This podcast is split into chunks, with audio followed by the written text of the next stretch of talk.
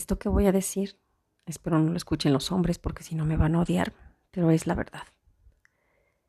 Si a Rihanna, a Shakira, siendo unos mujerones, les fueron infieles, ¿qué te esperas tú? No lo digo de forma menospreciándote, sino para que te des cuenta que un hombre no lo tendrás contento con nada, ni con el mejor cuerpo o porque seas bella. El hombre se deja llevar por sus instintos y no por eso los va a perdonar uno, ya que si tú fueras la infiel, tu esposo, tu novio o lo que sea, ¿te perdonaría?